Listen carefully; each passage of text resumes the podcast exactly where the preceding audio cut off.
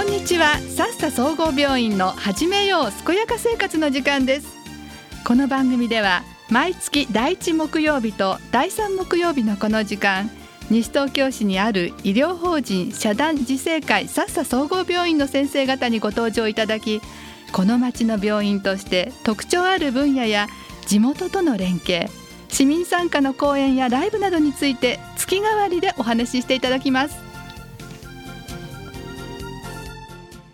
今回はさっさ総合病院循環器内科医長の増田博先生にご出演いただいています。増田先生前回に引き続き今回もどうぞよろしくお願いいたします。よろしくお願いします。さあ今回のテーマが睡眠時無呼吸症候群についてということなんですけどこれあの意外とこう耳にする病名ですよね。はい、そうですね。まあ最近あのー、マスコミなんかもちょっと取り上げたりとかすることが多いんですけれども、はい、えー、まあ睡眠時無呼吸症候群というのはまあ簡単に言えばもう眠っている間に呼吸が止まってしまうという病気で、うん、えー、まあ10秒以上呼吸が止まっている状態があ睡眠中に30回とか40回とか、はい、まああるいは1時間の間に5回とかあそういった数字で、えー、まあある一定の回数認められる人をまあ病気として扱って治療していこうという概念になります。で、まあ、睡眠中に起こるのでもう自分ではまずわからないですね。すねこの病気もまあおそらくあまり皆さんお持ち知識がねあまりお持ちではないんじゃないかなと、うん、いうことからやっぱり見過ごされてしまうと、はい、うん、いう傾向にあるんじゃないかなと思います。でまあ無呼吸呼吸が止まっちゃう原因っていうのはあ何かって言われると、はい、まあ喉の構造とかねまあ、お酒飲んで寝たとかっていうことももちろんなんですけれども、まあ、一番影響するのは喉の周りについてる脂肪ですね。喉の周りの脂肪？そうですね。よくこう喉にこう脂肪を溜め込んでるお父さん方いらっしゃると思うんですけれども まあ肥満からくる脂肪が喉の周囲について、まあ、物理的にこう狭くなってくるということで普段起きてる間はね呼吸を止めるっていうことは多分皆さんできないと思うんですけれども、はい。うん、寝てる間っていうのは意識がないので、えー、だんだんこうそのベロですね。ベロがだんだん重みに負けて喉の奥の方に落ちていってしまうんですけれども、うんえ。ー、普通の人はそれだけではつまらないんですけれども、うん、やっぱり太って狭くなってきてるとうんペタッと閉塞してしまうそうすると喉の奥で空気の通り道がなくなっちゃう状態なので、はい、えー、空気が入っていきません。いくら吸い込んでもこう胸が動いていても、うん、空気が入っていかないという状態がで出てくるんですけれども、えー、寝てるのでまあ、分からないんですね。で、ね、ある程度こうやっぱり何十秒か皆さん息止めないと苦しくならないと思うんですけれども、はい、大体その間何十秒から1分とか2分とかね、うん、えー、それぐらいまで体の方が気が付かないんですね、えー、で酸素がだんだん送られてこないぞと。いうことで臓器の方が信号を出して、うん、えー、やっと気が付くと。で呼吸が再開するけれどもまた寝る眠りが深くなるとまた起こると、うん、いうことになりますでまあこういうことが起こってくるとですね、まあ、大体普通の人で1分2分呼吸止めるって普通できないと思うんですよね。よねしかもまあ大体皆さん息止める前大きく深呼吸すると思うんですけど、はい、普通の呼吸してるところからピタッと止めるとそんなに長く止められないと思います。でそこで止まった場合何が起こるかっていうと、はい、いわゆる低酸素血症が起こります。で酸素が取り込まれる量がすごく減るので、うん、もう高い山にいるような状態になっちゃうのと一緒ですね。で、まあ、体はもう酸素が足りないぞと。うん、寝てる場合じゃないと、えー、まあ、内臓の方、まあ、脳みそとかね心臓とか血管とかそういったものがもうこれは緊急事態だということで、えー、非常に緊張した状態が続くんですね。そうすると要するに見た目は寝てても体の中は寝てないっていう状態になるので睡眠がすごく浅くなります。でまあある程度病気が、まあ、この睡眠時無呼吸が進行して、症状として出てくるのが、まあ、日中の眠気ですね、はい、あとはまあ集中力が出て落ちてきたとか、あなんかあイライラしてるなとか、えー、あとは頭が寝起きで痛いというふうに言う方もいらっしゃいますんで、まあ、そういうふうな症状が出てきます。で、まあえー、社会的にやっぱり一番問題になるのが交通事故ですね。そうですねそういうニュースありますね。はい、大体この睡眠時無呼吸がある方だと5倍になっちゃうと。いうふうには、はい、事故の確率、そうですね事故を起こす確率が5倍になっちゃうというふうに言われています。でまああ近年でね転換で、えー、事故を起こしてちょっといろいろ問題になった事例がありましたけれども、はい、まあ、転換の患者さんに比べるとおそらく睡眠時無呼吸の患者さんものすごいいっぱいいると思うんですよね。で、まあ、タクシーの運転手さんですとかバスの運転手さんだってね、うん、えー、比較的運転手の方っていうのは肥満になりがちなので、まあ、そういう意味では非常に怖い現状なのかなっていうふうに思っています。で、えーまあ、なんでじゃあ僕がこの睡眠時無呼吸について話してるのかとい。うことなんですけれども、はいまあ、いわゆるその低酸素血症が起こることによってですね体の中が緊張状態が続く。うん、まあ、いわゆる自律神経でいわゆる交感神経優位の状態っていうのがずっと続いちゃうんですね、はい、でそうなると血圧だとか血糖値だとかそういったものが非常に上がりやすくなります、うん、で、まあ、こういった血圧だとか糖尿病とかになる確率がだいたい4倍ぐらいそうですか、はい、それぐらいの確率になってしまうと言われています。でまあもともと肥満である方がほとんどですので、まあ、ますますそういうリスクが上がっていきますので、まあ、最終的には、まあ、脳卒中とか、まあ、心臓病とかっていうのになりやすいということになるのかなと思います。まあ、非常に重症のその睡眠時無呼吸の方ですと大体追っかけてみて、えー、治療しないでしていた人っていうのは9年ぐらいのデータがあるんですが、はい、その4割ぐらい9年間でお亡くなりになっているというふうに言われています。高い確率ですね。そうですね。まあこれはちょ必ずしもその睡眠時無呼吸が直接悪さをしていると、うん、いうわけではないと思います。やっぱり肥満から来る血圧とか糖尿病とか、うん、そういうのがいろいろ合併した結果心臓とか脳とかを悪くしてそれだけの数字が出てるんじゃないかなと思いますので、はい、まあ、睡眠時無呼吸をきっかけにそういう肥満だとかね、まあ、メタボリックシンドローム等々を含めて治療に入っていければ早期の、はい、早期治療という意味ではあいいきっかけになるんじゃないかなと思います。でまあ心不全とね睡眠時無呼吸今お話ししてきた内容非常に密接な関係性があるんですけど、はい、まあ鶏と卵みたいな関係性もあるんですね。えー、で睡眠時無呼吸の人はまあ、先週お話ししましたけれど心不全になりやすい。はい、で心不全になった人心不全になった人も睡眠時無呼吸になりやすいんですね。でどんどんどんどん悪くなっていってまた最終的には心臓をもっと悪くしちゃうということが言われていますので、まあ、心臓が病気があってこの睡眠時無呼吸が疑われる方は早めに、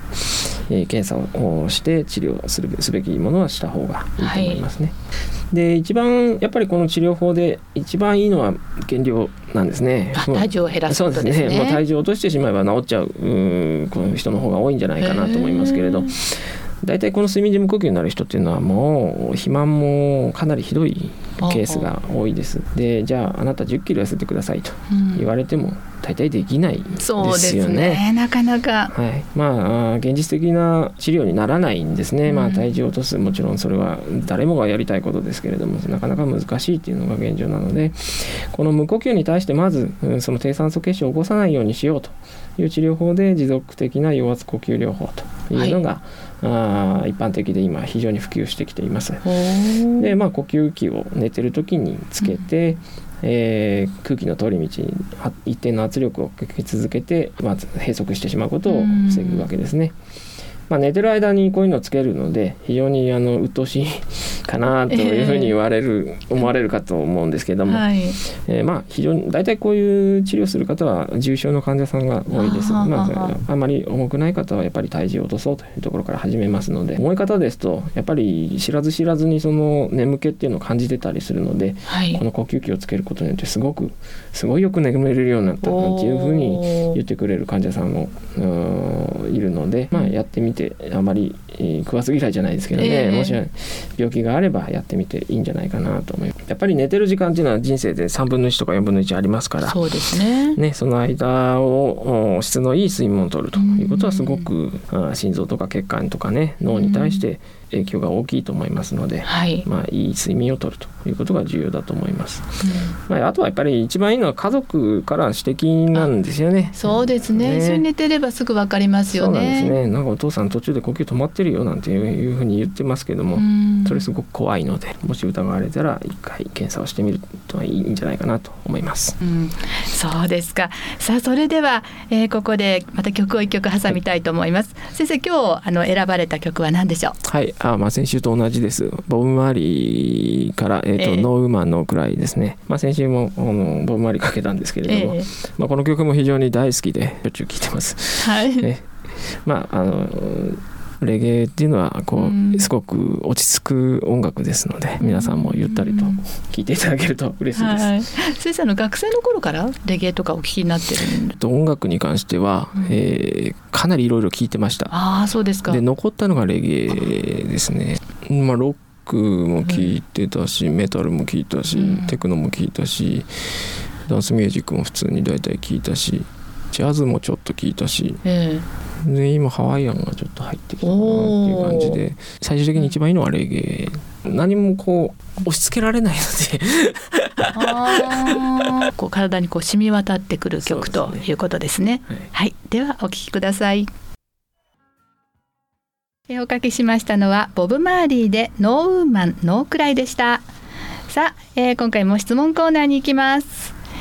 え先生、睡眠時無呼吸症候群、これあの肥満体型でなければご心配しなくていいんでしょうか？えーとまあ基本的にはそれでえー心配はないと思うんですけれども、うん。ただそのやっぱり喉の構造的な問題ですね。すはい。ごく扁桃腺が大きい人っていうのはやっぱりいらっしゃるので、そういう扁桃腺が大きいだとかあー喉の構造的な生まれつきにちょっと狭いとか、はい。まあ、そういうのがあればあー睡眠時無呼吸になる可能性がありますので、まあ、そういう場合ではやっぱり、えーゼロではないということにはなると思います。そうですか。じゃああの例えばね、あの無呼吸症候群っていうとやっぱり昼間はこう症状って出ないじゃないですか。はいでそれでも大丈夫なんでしょうか？うん症状が全くない人っていうのもまりおそらくそんなに重症ではないんだろうと推測ができるんですけれども、はい。やっぱり検査をしてみないと何とも言えないですねやっぱりそうんの睡眠中にどれだけ呼吸が止まってるかっていうので評価をするのではい。やっぱりあれば検査をした方がいいんじゃないかなと思いますね。そうですか。あのこれ子供でもこういった症状になったりするんですか？これもならないとは言い切れないと思います。で最近子供さんすごくう太ってる子が多いんですよね。でちょっと子供の睡眠時無呼吸まではちょっと僕あまり詳しくはないんですけれども、うんちょっとこういろんなね温泉地とか行ってみてるとみんな昔に比べると太ってるんですようね。んであれこんな感じだったかな？もうちょっと子供ってほっそりしてるって走り回ってるイメージがあるのにみんな結構いい体型してるんですよね。やっぱり肥満が強くなってくれば起こる可能性はあると思います。そうですか。じゃあこれはそうすると遺伝っていうことも考えられますか？うーん遺伝ということには特にならないと思うんですけど、ええまあやはり親と共有している生活環境で太るとかってう。いうふうになっちゃうと思うので、えーまあそういう意味では環境因子として遺伝遺伝するかな、まあ、遺伝と言っていいのかどうかですけども、まあ、あの家族みんなが太ってるようなええ家系っていうのはやっぱり危ないと思いますね。やっぱり食生活とか運動とかが。そうですね。一定の家族でうん体重が太っすごい大きい子供さんっていうのは見受けますので、はい。えーやっぱりね子供の体重が増えるっていうことはうんあーそれだけ将来負の遺産を残すようなものですから、まあ、10代でねいかに痩せるか、まあ、高校生部活やって痩せればいいですけれども、ええそのまんま肥満が続けばかなり若年性で、まあ、今回睡眠時無呼吸とはあまり関係しないかもしれないですけど、うん血圧があー20代から高いとか。はい。糖尿になるとかっていうのは最近ちらほら見ますうね。んそうですか。あのそれからあの先生先ほどねあのお話の中にありましたようにその睡眠時無呼吸症候群のになった場合に、はいこう器具をつけてっていう、はいはいねお話ありましたよね。例えばああいうのをつけると、はいこういう症状って治るんですか？えー、と呼吸器をつけるだけで、えー睡眠時無呼吸がなくなるわけではないと思います。で一番はやっぱり痩せないとその物理的な問題っていうのを解決できないので、呼吸器をつけてるっていうのは、うん無呼吸にならないようにしてるという治療法になりますのでやっぱり生活をしっかり変えて体重を落として、でだんだん、うん体重体重が落ちることで、うんえーもう一度検査してであもう呼吸無呼吸が減ってるねっていうことでやめることはできるかもしれないんですけれども、うんあれをつけてりゃいいっていうわけではないと思います。うんなるほど。じゃあまあとにかく体重を落とすなりして、そうですねれでその呼吸器をつけるとあの呼吸をするような習慣がつくってことにはなるんですか？あんまあ、あまりならないと思います。これはあの結局構造上の問題なので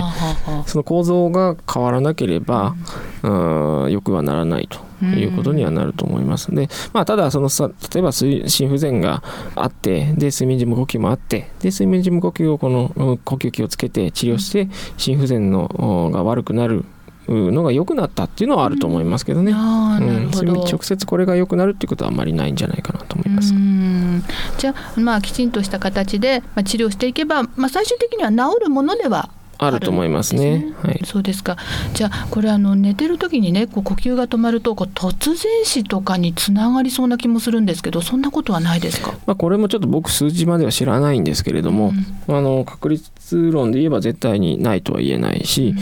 まあ、むしろ普通の何もない人よりはおそらく多いだろうと思います。まあ、やっぱなんでかっていうと体に取り込まれる酸素が一定期間ないというのが非常に恐ろしい状態なので、はい、体にとって緊張状態になっちゃうと、エマージェンシーだというふうに内臓が感じているっていうので、まあ、いわゆる心臓麻痺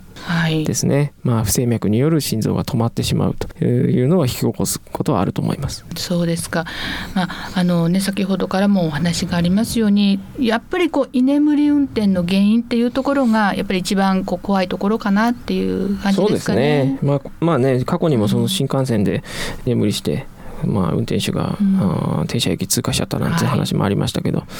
い、うんまあ、その方も結局体重がかなり